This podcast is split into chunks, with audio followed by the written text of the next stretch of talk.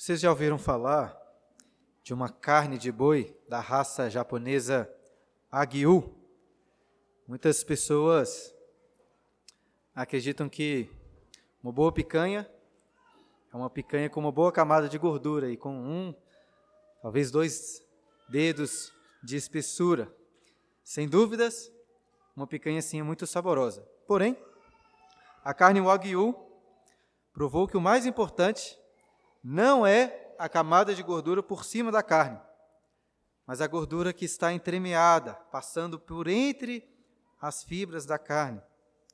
Chamamos essa qualidade de marmoreio, porque essa gordura entremeada faz com que a cor avermelhada da carne fica, fique tingida de branco, parecendo aquelas, aqueles veios ou rajadas brancas do mármore. E quanto mais marmoreio, mais suculenta, mais macia será a carne, derretendo como manteiga na sua boca. Certamente temos coisas mais importantes para aprender hoje, mas pelo menos você já aprendeu que se quiser encontrar assim uma picanha ou um contrafilé muito bom, top, procure um que seja cheio de rajadas brancas, bem marmorizado. Não vou dizer para você comprar uma carne wagyu.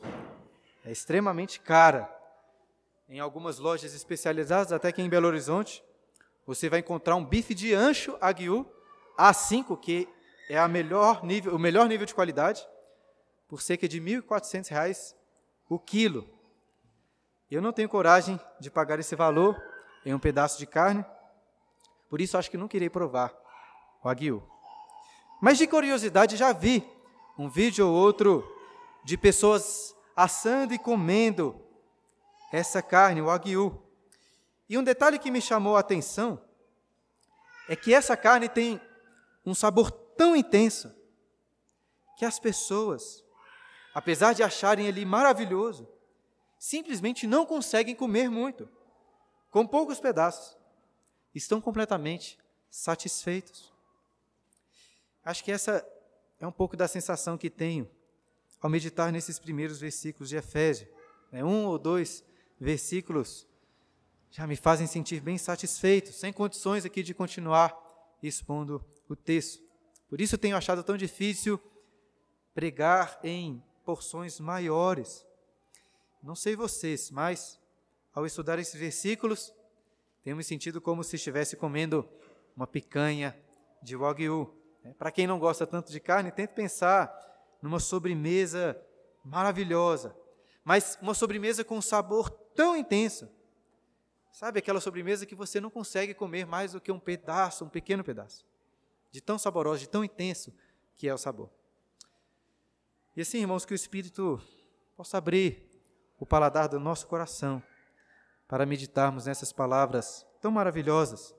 Versículo 11: Nele digo, no qual fomos também feitos herança, predestinados segundo o propósito daquele que faz todas as coisas conforme o conselho da sua vontade, a fim de sermos para o louvor da sua glória, nós os que de antemão esperamos em Cristo.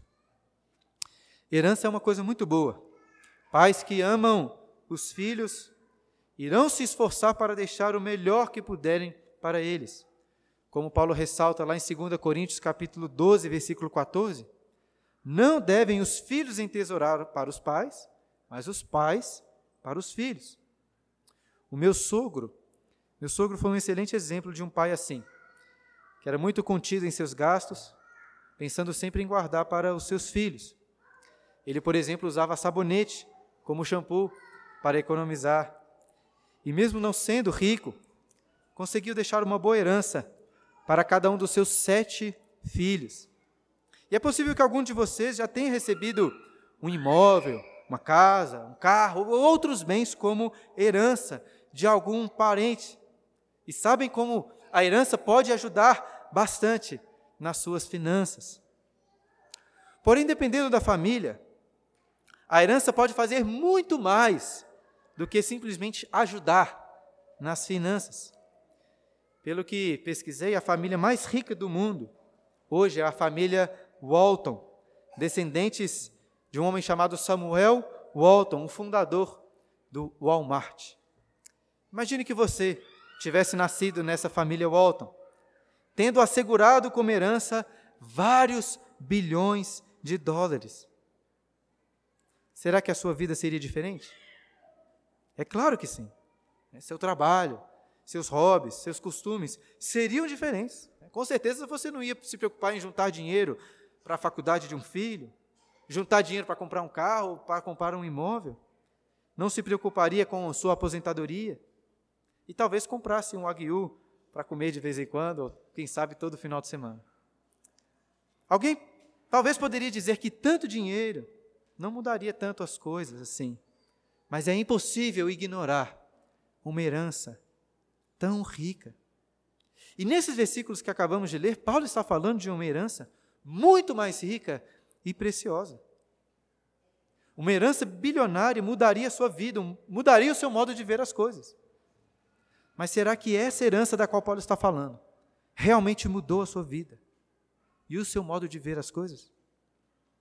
Antes de responder essa pergunta, vamos tentar entender melhor qual é essa herança da qual Paulo está se referindo.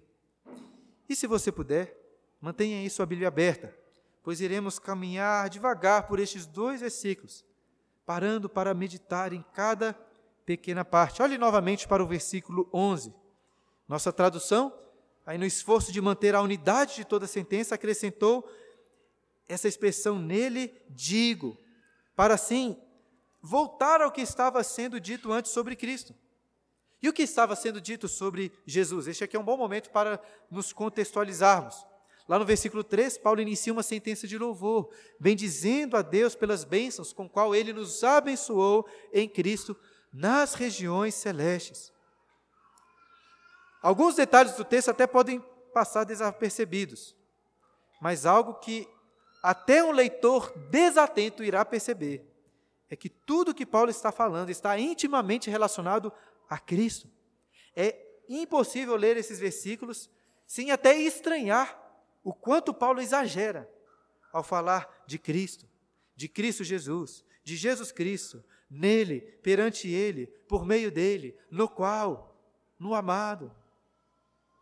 Talvez um exame mais técnico de redação, acredito que, que o, o corretor iria apontar que Paulo está sendo muito repetitivo. Mas essa é uma repetição claramente proposital. Porque quando chegamos nos versículos 9 e 10, nossos olhos são desvendados para contemplarmos o mistério do plano eterno de Deus, de fazer com que a plenitude de todas as coisas, de todas as eras, de todos os tempos, convergisse em Cristo. E assim vocês conseguem perceber o que Paulo está fazendo. O próprio texto que ele escreve, com uma, uma, é, uma, um exagero de referências a Cristo, serve como um paralelo do próprio plano de Deus, de organizar tudo o que existe no céu e na terra, sob Cristo. No último domingo eu expliquei para vocês que, que é assim também que eu tento estruturar os meus próprios sermões. Né? Sempre tento amarrar todos os, os pontos do sermão em Cristo. É uma tentativa, ainda que ínfima, de espelhar o plano eterno de Deus, que reuniu todas as pontas de todas as coisas, dos céus e da terra, sob Cristo. Mas como alguém pode fazer isso? No último sermão, lembra, fiz um paralelo com escritores ou com roteiristas de filmes, que conseguem amarrar todos os detalhes, todos os eventos, todas as falas da história em um único propósito. Deus só pode fazer com que todas as coisas, até nos mínimos detalhes, convergissem em seu Filho amado, se ele tiver o controle soberano sobre toda a história, sobre todas as coisas. E é justamente isso que Paulo fala na parte final do versículo 11. Nele digo, no qual fomos também feitos herança, preste atenção, predestinados segundo o propósito daquele que faz todas as coisas, conforme o conselho da sua vontade. Mais uma vez, Paulo faz questão de dizer que fomos predestinados. Se no versículo 5 ele disse que fomos predestinados para a adoção de filhos, agora ele diz que fomos predestinados para a herança. Daqui a pouco vou explicar melhor sobre essa herança, porque agora eu quero falar sobre a soberania de Deus, que é destacada nessa segunda parte do versículo 11. O plano de Deus para todas as coisas é um plano eterno, orquestrado antes da fundação do mundo. E é por isso que Paulo não tem nenhuma dificuldade em dizer que Deus nos predestinou, preparando antecipadamente o nosso destino e de todas as outras coisas em Cristo. Às vezes, os crentes ficam discutindo aí predestinação, porém, mais do que discutir, devemos amar a doutrina da predestinação, porque ela sustenta todo o plano de Deus. Se essa doutrina for falsa, então podemos rasgar essa carta aos Efésios. Dizer que Paulo é um louco e negar que Deus tem um plano de convergir todas as coisas em Cristo. E se tudo isso for mentira, podemos negar qualquer sentido ou propósito para as nossas vidas. E assim entrarmos em desespero, em angústia.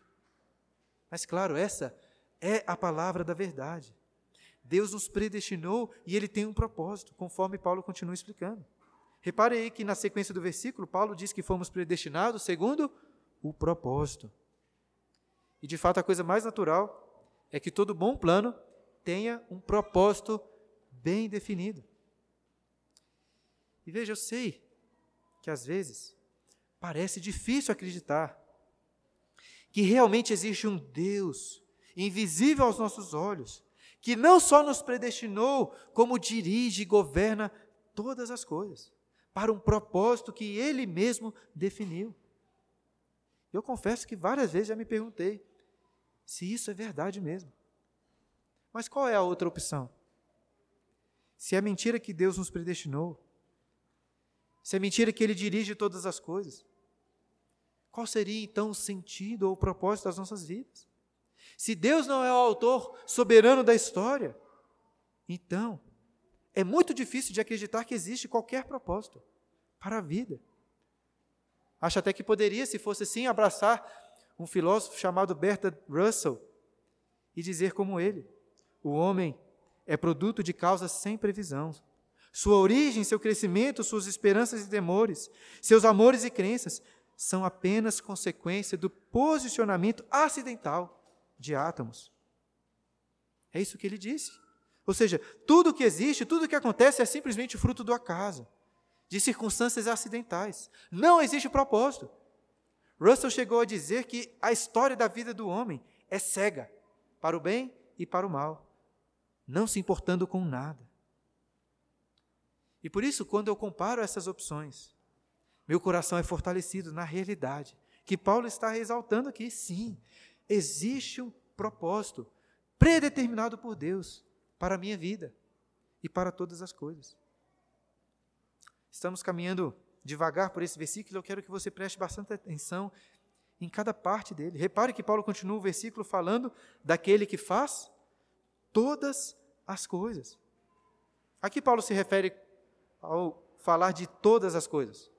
Se você voltar ao versículo 10, perceberá que Paulo já falou sobre todas as coisas, se referindo à plenitude de todas as coisas, de todos os tempos ou de todas as eras, ou seja, é tudo, é tudo mesmo. Se Deus é o autor soberano da história, então não tem uma linha, nenhum ponto, nenhum detalhe que fuja da sua vontade. E por isso Paulo continua louvando aquele que faz todas as coisas conforme o conselho da sua vontade. Nós somos cheios de vontades, não é mesmo? Mas quantas vontades que temos que não são realizadas? Vontade de ser promovido no trabalho, vontade de trocar de carro, vontade de viajar de férias, vontade de ter um filho, vontade de se casar, vontade de comer o aguiô, várias outras vontades, da qual sentimos. Seria tão bom, seria tão bom se isso acontecesse. Com Deus não é assim. Tudo Ele faz de acordo com o conselho da sua vontade. Ele faz a sua vontade para cumprir o seu propósito. Por um lado, acredito até que esteja enfatizando aqui algo que a maioria, talvez todos de vocês já saibam. Deus é soberano, nós cantamos e sempre falamos sobre isso. Mas você realmente acredita nisso com todo o seu coração? Paulo já tinha certamente instruído aqueles crentes de Éfeso por várias vezes. Eles já deviam conhecer a soberania do Senhor.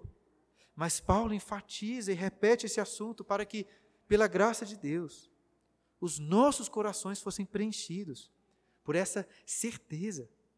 Certeza. Certa vez Jesus disse que dois pardais, dois pequenos pardais eram vendidos por uma moedinha. E mesmo assim, nenhum deles poderia cair. Nenhum deles cai se não for da vontade do Senhor. Você já parou para pensar e reparar que Jesus não falou de um passarinho subindo e voando, mas de um passarinho caindo, que caiu morto. Triste, não é mesmo? Pensar em um passarinho morto no chão. Nem isso está fora do controle e do propósito eterno de Deus. Eu sei que é muito difícil confiar na vontade de Deus quando estamos passando por problemas. Não é fácil perceber o propósito do Senhor quando o seu filho está muito doente, quando alguém da igreja está lhe fazendo mal, quando o seu casamento está desmoronando, quando os governos do mundo nos oprimem, quando passamos pelo desemprego. Mas Deus é meticulosamente detalhista com todas as coisas, não permitindo que nada, nem um mínimo detalhe, fuja do conselho da sua vontade. E todo este controle soberano de Deus, predestinando todas as coisas segundo o seu propósito e a sua vontade, tem a ver com a herança da qual Paulo falou no começo do versículo, no qual, em Cristo, fomos também feitos herança. Eu falei que iria falar sobre essa herança melhor, e é isso que faremos agora. Nessa tradução, a, a nossa tradução diz que fomos feitos herança. Mas várias outras traduções diz, dizem que nós recebemos essa herança. E essa diferença ocorre porque, de fato, não é fácil traduzir o que Paulo diz aqui. O sentido mais literal do texto original é que nós somos escolhidos ou apontados para a herança, o que acaba dando margem para um entendimento dúbio. Pelo texto grego, parece que Paulo poderia estar dizendo tanto que nós somos escolhidos para ser a herança, como para recebermos, para receber a herança. E assim, afinal de contas, nós somos a herança ou nós recebemos a herança? O que Paulo está dizendo? Difícil de dizer. Acredito, como disse, que não só o texto e também o contexto favorece essas duas opções. Quem sabe Paulo não tivesse aqui em mente as duas coisas? Talvez não. De toda forma, ainda que Paulo tivesse em mente apenas uma dessas duas possibilidades, estou bem convicto de que ele concordaria que as duas coisas são verdadeiras. Nós somos a herança e nós recebemos a herança. Como assim? Deixa eu explicar. Nos versículos anteriores, Paulo estava exaltando e exultando por Deus nos ter escolhido para sermos a noiva santa e irrepreensível de Cristo e também por Deus nos ter predestinado para sermos seus filhos. E é nesse sentido que nós somos a herança de Cristo e a herança do próprio Deus. Paulo está louvando ao Senhor por sermos sua herança. Mas ele não é o primeiro a fazer isso. Porque vários salmos já louvavam a Deus, falando do povo de Israel como a herança do próprio Deus. Vou dar alguns exemplos.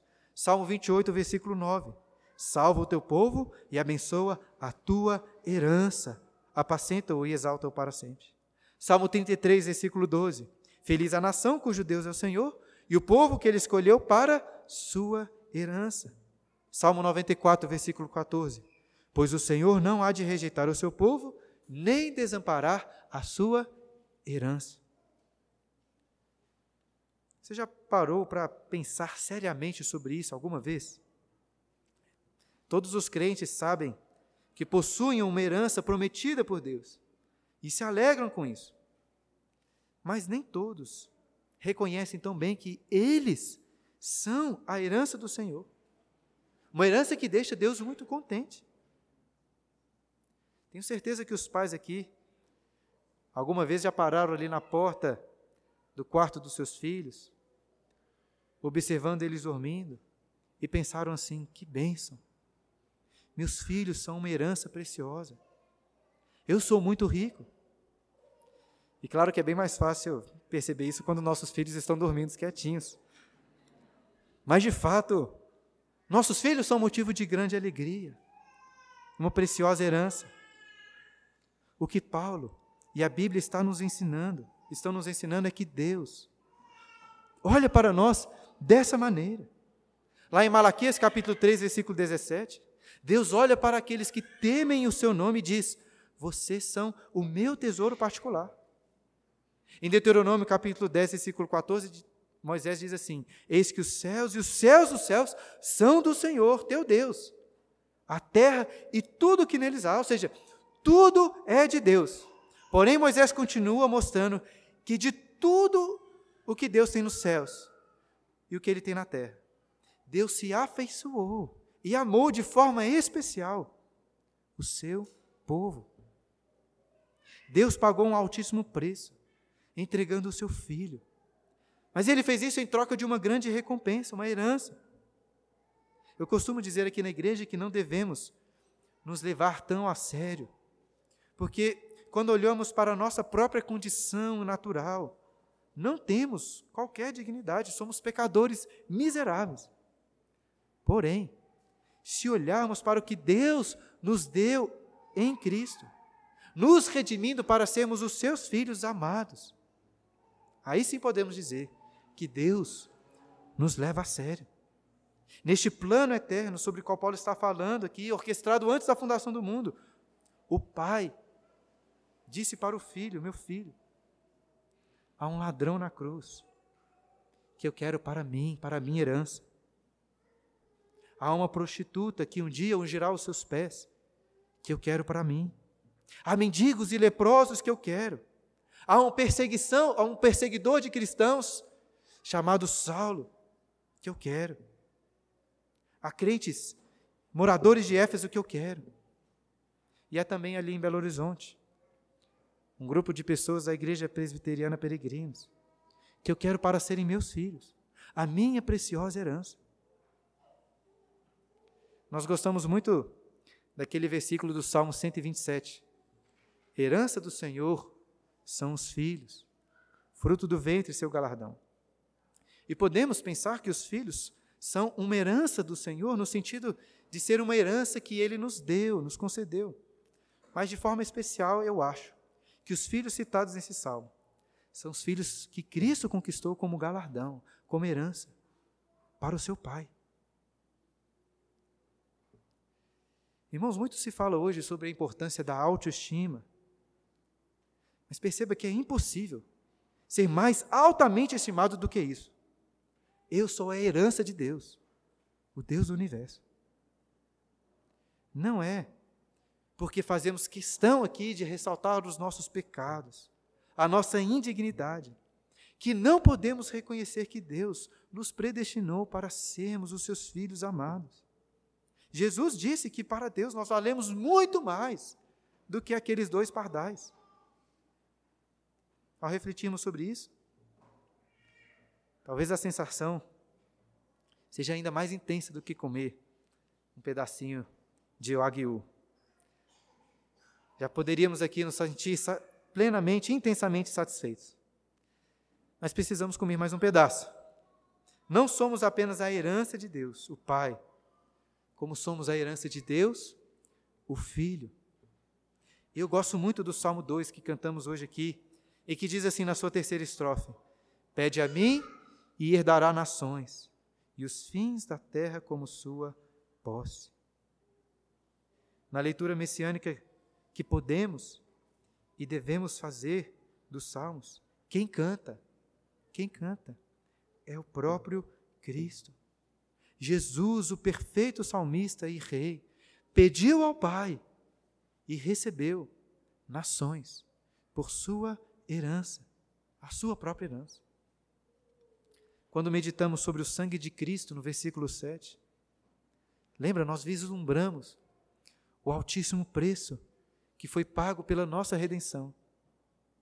Lemos hoje Isaías 53, que descreve como o Messias, o Cristo, o servo foi desprezado, rejeitado, humilhado, traspassado pelas nossas transgressões, moído pelas nossas iniquidades e oprimido pelo próprio Deus, que desamparou o filho e derramou a sua terrível ira naquela cruz.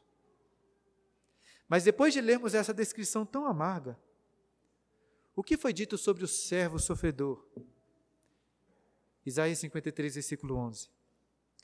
Ele verá o fruto do penoso trabalho da sua alma e ficará satisfeito. Nós somos este fruto.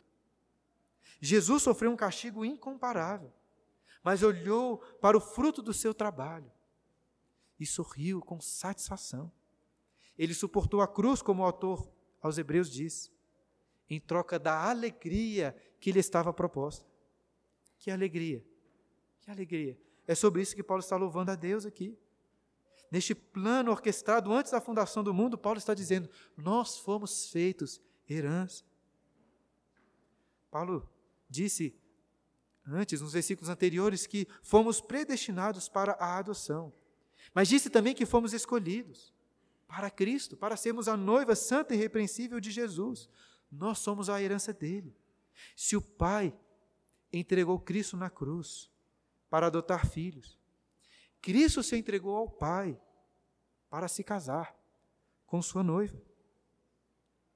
Nas palavras do pastor Jonathan Edwards, o mundo inteiro foi criado para que o eterno Filho de Deus pudesse obter uma esposa. Nós somos a herança, a alegria a menina dos olhos de Cristo, como diz o Salmo 17. Para nós é muito fácil pensar e até falar sobre como a redenção foi boa para nós. Louvamos a Deus pela alegria que Ele nos concedeu com a salvação. Mas você já parou para pensar na alegria, na satisfação de Cristo? Em um casamento, quando a noiva está entrando, todo mundo olha para ela com sorrisos ali para contemplar a sua beleza, a sua alegria. Naquele momento ninguém liga muito para o noivo, né? Mas tudo bem, porque o noivo naquele momento também não está se preocupando consigo, os seus olhos estão fitos na sua noiva, vestida de branco. Ele está com o maior sorriso de todos, com aquele sorriso grande, bobo, não se contendo de alegria em olhar para a sua amada. Eu lembro bem do dia em que vi a Clara entrando por aquele corredor. Eu estava com esse sorriso aberto, bobo, muito feliz. Hoje olho para ela e me sinto ainda mais feliz. Mas o casamento é uma metáfora. O meu sorriso bobo e alegre é uma metáfora do sorriso alegre de Cristo ao olhar para nós, a sua noiva, a sua igreja. É muito triste. Infelizmente, muitos pastores hoje estão, vamos dizer assim, abusando deste amor de Cristo para aumentar artificialmente a autoestima das pessoas, falando coisas como: você é o centro do coração de Jesus. E é claro que você não é. Isso é uma mentira, é uma blasfêmia. Jesus não é idólatra. O centro do coração de Cristo pertence a Deus somente. Mas, a meu ver, o problema desse tipo de teologia não é apenas a mentira. O problema é que algumas verdades que são bíblicas estão misturadas com essas mentiras sujas. Se eu disser aqui, você é precioso aos olhos do Pai, você é a menina dos olhos de Cristo. Eu sei que alguns aqui né, vão ficar com seus corações de teologia reformada incomodados. Talvez achando que no próximo domingo vou pedir um banquinho aqui para pregar, luzes, música para tocar na hora do sermão. Mas a gente não pode permitir que essas perversões do Evangelho estraguem aquilo que é verdadeiro. Porque existe sim um sentido. Veja, existe um sentido em que nós somos pequenos e que nós somos desprezíveis. Quando olhamos para a nossa própria indignidade, para os nossos pecados, devemos dizer: miserável homem que sou. Mas quando eu olho para aquilo que Cristo fez por você, eu preciso dizer: você é precioso aos olhos do Pai. Você é a menina dos olhos de Cristo. E se o seu coração aí de teologia reformada fica incomodado com esse tipo de afirmação, vá ler o que os puritanos escreveram sobre o livro do Cântico dos Cânticos de Salomão, destacando como que Cristo é apaixonado por sua noiva. Eles colocam na boca de Cristo as palavras do livro, do noivo do livro, dizendo: Eis que és formosa, ó oh, querida minha, que és formosa. Será que realmente você consegue imaginar o Senhor Jesus olhando com intenso amor, alegria para você, como um noivo olha para sua amada? Tenho certeza que se você conseguir contemplar e sentir esse amor de Cristo por você, como parte da sua igreja, a sua noiva, não tem nada neste mundo que pode abalá-lo. Porque se o Rei do universo, o Senhor de toda glória e toda beleza, olha assim para mim, olha para você, para toda a sua igreja, com amor intenso por cada uma de suas ovelhas, nada mais importa de verdade, nada. Nós ficamos tão preocupados, tão ansiosos com dinheiro, com trabalho, com conflitos, com problemas, com política, com doenças e com um montão de outras coisas. Porque nossa fé é fraca. Porque não acreditamos naquilo que a Bíblia está nos dizendo. Eu mesmo confesso que é muito mais fácil dizer, pregar essas coisas, do que realmente acreditar e viver de acordo com elas. Facilmente me esqueço deste amor intenso, e se me permitem usar esse termo, deste, deste amor apaixonado, intenso de Cristo por sua igreja. Às vezes me parece muito mais fácil pensar em Jesus como um Senhor, do qual sou apenas um escravo. E é por isso que eu tenho orado constantemente como Paulo, tanto por mim como por vocês, para que Cristo habite em nossos corações, a fim de podermos compreender com todos os santos qual a largura e o comprimento, a altura e a profundidade do amor de Cristo, que excede todo entendimento. Jesus é o nosso noivo. Nós somos a menina dos seus olhos. Nós somos sua herança. Ao mesmo tempo, Cristo é a nossa herança. O Pai também é a nossa herança. Lembra do que eu disse antes que apesar da nossa tradução falar que fomos feitos herança, é possível traduzir esse texto com o sentido de que nós recebemos a herança? E se pelo contexto anterior parece que Paulo está falando que nós somos a herança de Cristo, o contexto posterior indica que nós recebemos essa herança. Olha para o que Paulo diz aí no versículo 14 sobre o Espírito Santo, que é o penhor da nossa herança. Ou seja, em certo sentido, nós somos a herança, mas em outro, nós recebemos a herança. Como disse, não tenho certeza se Paulo escreveu o versículo 11 pensando aí nessas duas possibilidades, mas tenho certeza que ele acreditava e louvava a Deus pelas duas. Nós somos os filhos adotados do Pai, que Ele ama com muito carinho, afeto. Nós somos a sua herança. Mas é evidente que nós saímos com grande benefício dessa relação de amor, porque agora somos filhos do Criador de todas as coisas, com direito a todas as riquezas da sua herança. Nenhuma herança deste mundo, nem mesmo da família Walton, mais rica ou de qualquer outra família, pode se comparar. Por isso, Paulo começa o versículo 3, começou o versículo 3 bendizendo ao Pai por tão ricas bênçãos, bênçãos que temos em Cristo, o nosso noivo, a nossa herança. Como lemos no início da liturgia em Cantares, eu sou do meu amado, e o meu amado é meu. E como cantamos naquela canção em Cristo só, pois eu sou dele e ele é meu. Cristo é a nossa herança. Isso significa que tudo que é dele é nosso. A comunhão que ele tem com o Pai, com o Espírito, agora nós podemos ter também. Pois agora fazemos parte deste amor eterno da Trindade. Tudo que Cristo conquistou com o seu sangue é nosso. Somos filhos de Deus, a noiva de Cristo. Em uma outra carta, falei isso da última vez, Paulo repreendeu os coríntios por estarem brigando, competindo entre si e diz para eles o seguinte: parem de brigar. Por quê? Porque tudo é vosso. Seja Paulo, seja Apolo, seja Cefas, seja o mundo, seja a vida, seja a morte, sejam as coisas presentes, sejam as futuras, tudo é vosso. E vós de Cristo, e Cristo de Deus. Lembra como Paulo estava louvando a Deus pelo seu plano eterno de fazer com que todas as coisas dos céus e da terra convergissem em Cristo? Jesus derramou seu sangue para que todas as coisas, o trabalho, a família, a igreja, a arte, a economia, o lazer, o tempo, o arroz com feijão, o aguiú, todas as coisas convergissem em Cristo. Tudo é de Cristo. E tudo que é de Cristo é nosso. E é evidente que a Guiú é uma das coisas de menor valor nessa herança. Mas eu faço questão de ressaltar estes bens materiais, porque a Bíblia usa essa linguagem para falar da nossa herança. A Bíblia fala de ouro, de coroas, a Bíblia fala de festa, a Bíblia fala de banquetes, fartos, saborosos. Isso também faz parte da nossa herança. Nós, de fato, fomos predestinados para sermos filhos do Rei. Mais uma vez, muito triste.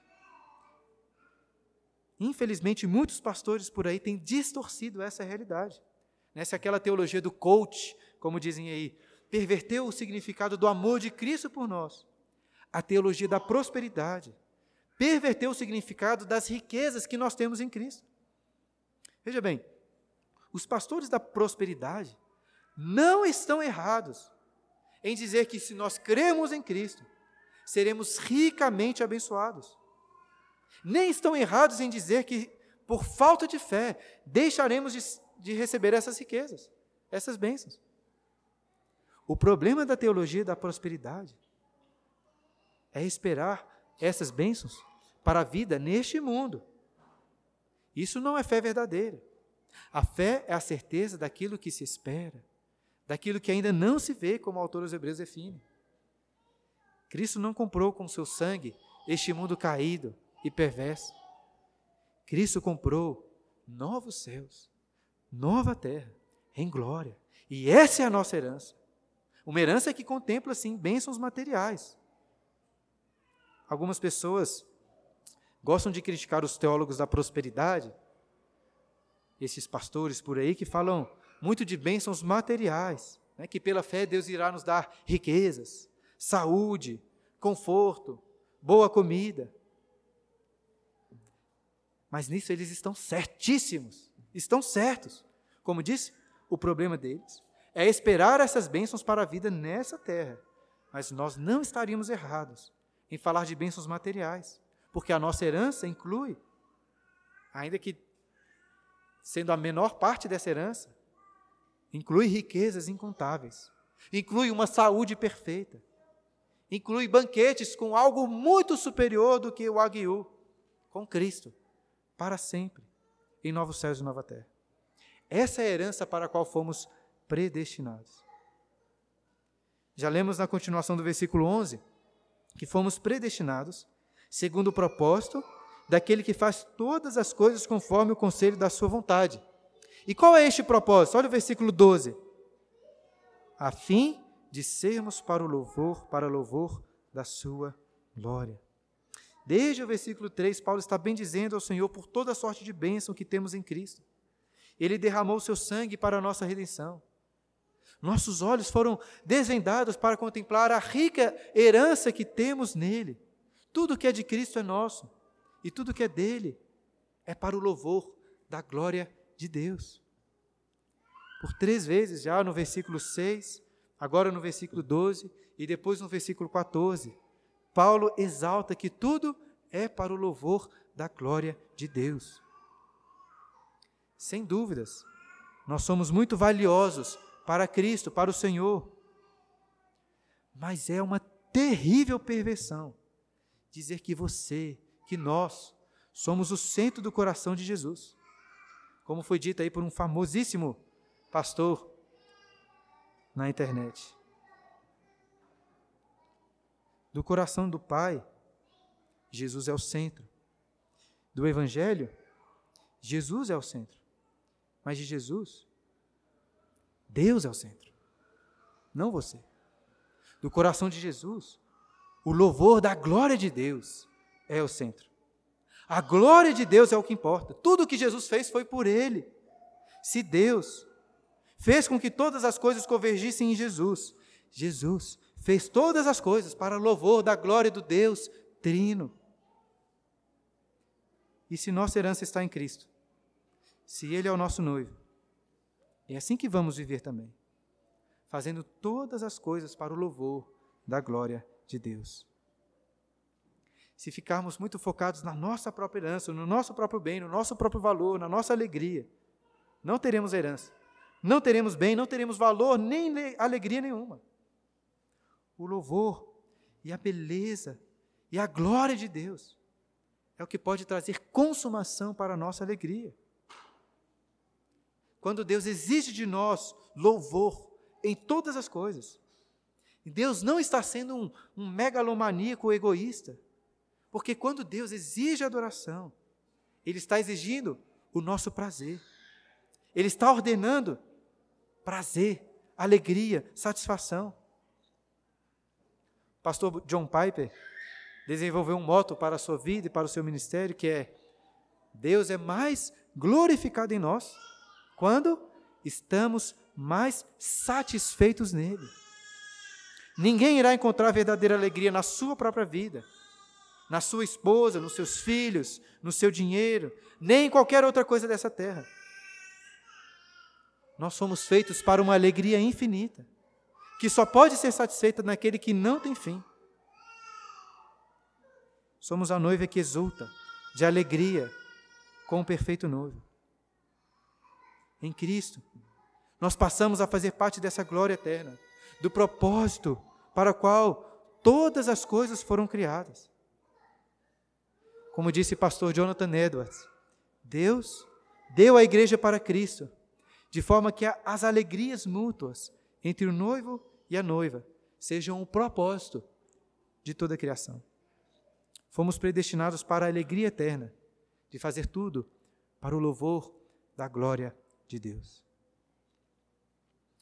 Sei que já avançamos no tempo, estou quase terminando. A última coisa que eu quero é que você fique aí cansado de ouvir sobre a glória de Cristo. Mas peço mais um pouquinho da sua atenção para o final do versículo 12 que diz: Nós, os que de antemão esperamos em Cristo. A partir desse ponto, Paulo começa uma distinção muito importante na carta entre nós, os judeus que esperamos de antemão em Cristo, e vós, o vós do versículo seguinte, os gentios de Éfeso e os gentios que ouviram e creram no Evangelho. Eu vou explicar melhor essa distinção no próximo sermão. O que eu quero destacar agora é que lá no versículo 14, olha aí, Paulo junta este nós e o vós, falando da herança que judeus e gentios, redimidos por Cristo, possuem, a nossa herança. Os judeus, de antemão, né, desde os tempos passados, esperaram pelo Messias, o Cristo. E agora, essa é também a esperança dos gentios. É o que eles esperam. Essa palavra esperança pode, pode nos enganar, porque muitas vezes, quando dizemos que esperamos por algo, não dizemos assim com tanta certeza, né? Podemos dizer: espero que a seleção ganhe esse jogo, espero que, que não chova no dia do casamento, espero conseguir uma promoção. Mas não temos certeza dessas coisas. Não é assim que a Bíblia fala da esperança que temos em Cristo. Como disse o autor dos Hebreus, a fé é a certeza, certeza das coisas que se esperam. Você acredita nisso? Possível que alguém aqui ainda não tenha colocado a sua fé e a sua esperança no Senhor Jesus. Espero que ao ouvir sobre essa rica herança dos santos, os olhos do seu coração tenham sido abertos. Confesse seus pecados, confesse sua miséria e sua indignidade e se agarre em Cristo, que nos purifica, que nos santifica, e nos enche de glória, de valor. Mas é possível também que alguns de vocês estejam enganados sobre a fé. Porque muitos membros da igreja não são verdadeiros membros da igreja de Cristo, a sua noiva. Tente pensar na angústia de uma noiva que chega no seu casamento e descobre que o noivo não está lá. Muitas pessoas na igreja estão se enganando, achando que são de Cristo, mas no final ficarão infinitamente mais desapontados do que essa noiva, pois ouvirão da boca de Cristo: Nunca vos conheci. Apartai-vos de mim, vós que praticais a iniquidade. A noiva de Cristo é constituída apenas daqueles que pronta e sinceramente esperam por Ele. Por isso eu perguntei: será que você realmente espera a herança gloriosa para a qual nós somos predestinados em Cristo? Eu sei que agora que estamos no culto, cantando sobre essas coisas, parece muito mais fácil de acreditar. É amanhã, chegando a segunda-feira, chegando as lutas da semana, que isso vai ficar mais difícil. Como disse, eu mesmo tenho muito mais facilidade em falar e explicar essas coisas do que realmente e profundamente experimentá-las no meu dia a dia. Por isso eu pergunto: se vocês realmente acreditam? Desde o início eu tenho perguntado: você realmente acredita nisso? Na introdução, eu destaquei que se você fosse o herdeiro de bilhões, a sua vida e o seu modo de pensar, de perceber as coisas, seria muito diferente. Seriam muito diferentes. Tenho certeza que se você acordasse amanhã como um multimilionário, com bilhões esperando por você, a sua segunda-feira seria muito diferente. A Bíblia está nos mostrando, irmãos, que em Cristo temos uma herança infinitamente mais rica e preciosa. Se você realmente acreditar nisso, tenho certeza que sua segunda-feira, suas preocupações, suas dificuldades serão encaradas de forma muito distinta. É impossível ignorar uma herança tão rica. Até mesmo heranças menores que recebemos dos nossos pais são de grande ajuda, como também destaquei no início. Pais que amam seus filhos irão se esforçar para deixar o melhor que puderem para eles. E o meu sogro, como eu disse antes, foi um excelente exemplo de um pai assim. O primeiro velório, primeiro velório que fui convidado a falar, foi justamente quando meu sogro faleceu. E lembro-me muito bem de, de ressaltar essa, essa qualidade dele. Meu sogro sempre foi contido em seus gastos, pensando em guardar para os filhos.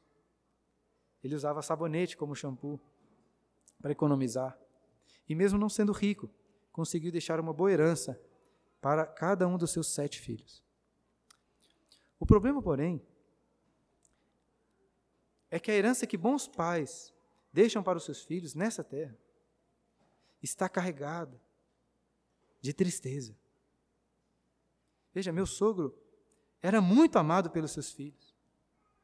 E os sete filhos, se pudessem, renunciariam tudo toda a herança que receberam, para ter mais alguns anos junto com o pai. A presença dele era muito mais preciosa. Por isso, até a melhor herança que um filho recebe nessa terra está carregada de tristeza. Mas não, não é assim com a herança que Deus nos dá. Por quê? Porque Ele mesmo é a nossa herança. Nossa maior esperança como filhos é de estarmos na presença do Pai onde há plenitude de alegria e delícias perpetuamente. Foi necessário, sim, que Jesus morresse para nos tornar herdeiros, mas ele ressuscitou, sendo ele mesmo a nossa herança. Cristo não nos dá riquezas como herança, porque ele mesmo é a nossa herança. Para sempre iremos dizer: Eu sou do meu amado, e o meu amado é meu.